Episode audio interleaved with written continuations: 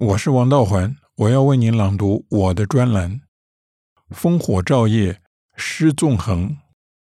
一九四一年五月二十七日星期二上午十点三十九分，德国战舰“俾斯麦号”在英国舰队的见证下沉入北大西洋海底。“俾斯麦号”是当时最先进的战舰，一九三六年七月开始建造。一九三九年情人节下水，典礼由希特勒主持，前一年才服役。在场的英国军舰没有一艘那么新、那么强大。那是俾斯麦号第一次出任务，可是那个任务似乎配不上他的名头，以游击战切断英国的生命线——大西洋航线。德国在第一次世界大战使用过这个战略，主要以潜艇执行。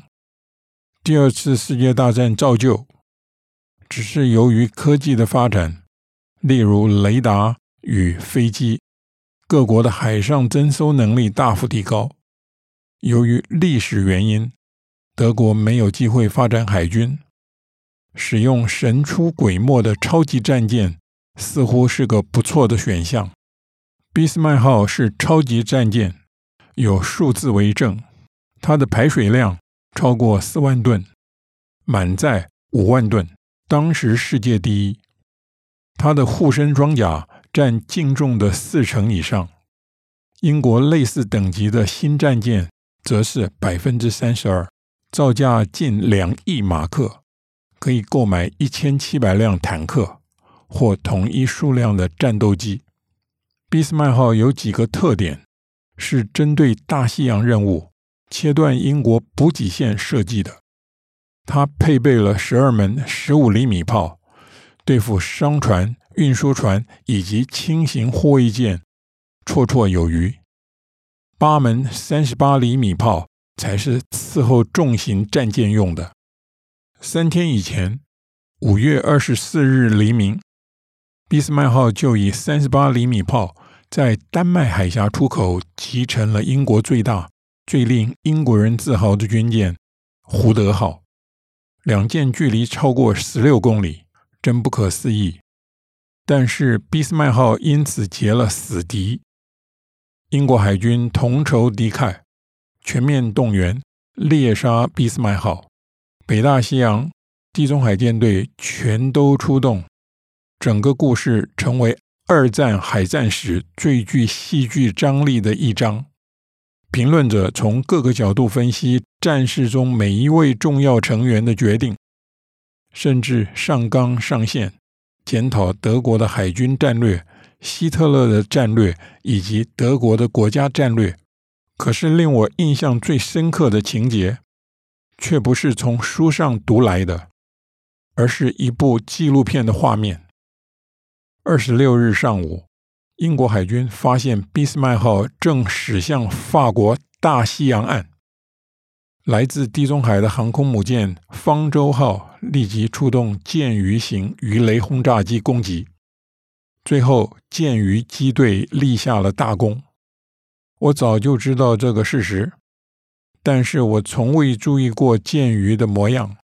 原来剑鱼看来就像古董，双翼。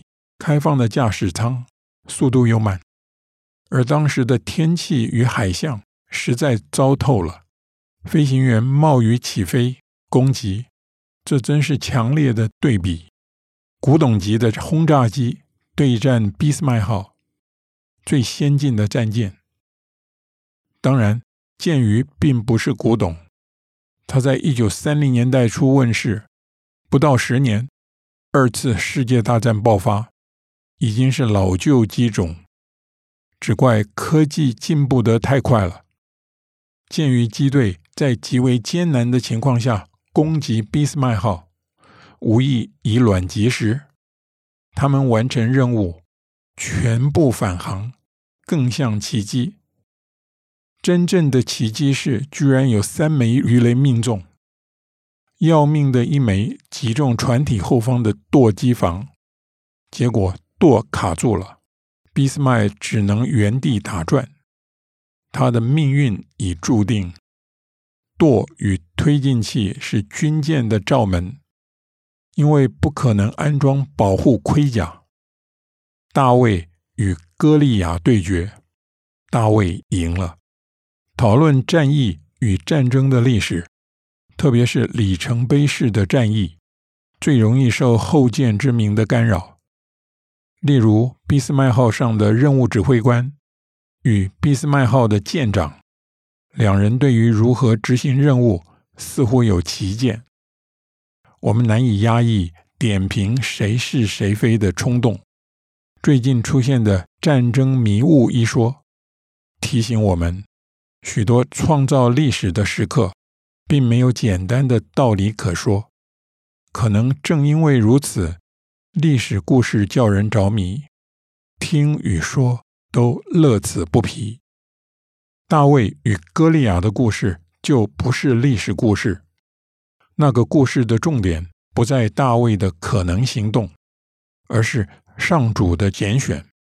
毫无悬念，鉴于攻击俾斯麦是猎杀故事的转捩点，不错。但是他们的成功是一连串小故事的结果，其中没有一个保证后续的发展必然如何如何。在猎杀俾斯麦号的过程中，方舟号航母的舰鱼机队那一天其实出动了两次，建功的是第二次。第一次出动了十四架，差一点闯下大祸。原来机队出发前没有获得情资，将受命全速追踪俾斯麦号的英国巡洋舰雪菲德号误认为俾斯麦号。机队俯冲而下，长机飞行员及时发现目标是自己人，立即向传声筒大叫，并摇摆机翼示警。其他飞行员只有两人领会他的意思，都投下了鱼雷。好在有六枚一落海就爆炸，雪菲德号躲过了其他五枚。可是机队投下的鱼雷超过一半故障。长机观测官耿耿于怀，返航后立即找鱼雷官讨论，结论是新装上的磁性雷管有问题，立即请示舰长更换为传统型雷管。舰长再请示舰队司令，因为他是鱼雷专家，司令立即批准。这个插曲意义何在？我们已知道后果。但是我们难免好奇，如果雪菲德号受创，后果是什么？还会有人注意到鱼雷的雷管失灵了吗？要是舰鱼机队先找到了俾斯麦号，立即发动攻击，结果鱼雷失效，无功而返，俾斯麦号虚惊一场，同时获得了宝贵情资，英军追上来了，以后的发展。就难以逆料了。即使第二次攻击，那一枚击中舵机房的鱼雷是谁投下的，至今有心人仍在辩论。这件事很重要，因为其他两枚鱼雷造成的伤害并不大。事实上，鉴于完成攻击后，带队军官的初步报告是任务失败，可见气象。与海象多么恶劣！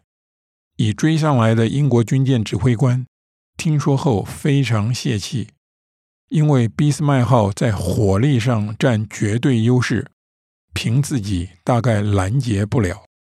俾斯麦号的舵机失灵，航向令追击的英国舰队大惑不解，难以决定对策。那时已是午夜，俾斯麦号趁夜色脱逃的可能。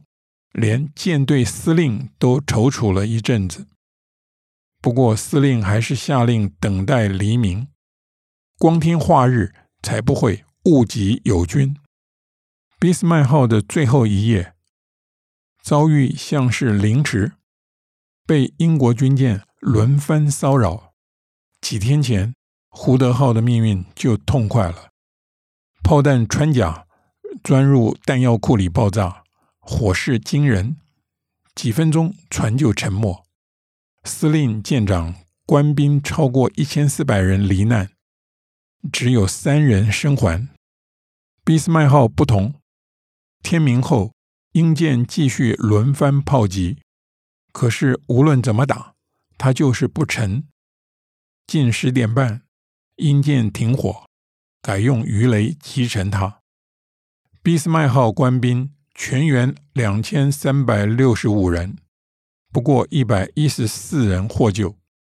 他翻覆前，有些落海的人看见舰长走向船首，并示意紧跟着的勤务兵逃生，勤务兵不从。英国海军部总结追猎俾斯麦号的教训，并没有历史玩家对于战争迷雾的兴趣。实际参与海上行动的高阶军官心知肚明，这场追猎只是险胜而已。击沉俾斯麦号并不能证明皇家海军在冲劲、智计与力量上都占绝对优势，运气的成分不可低估。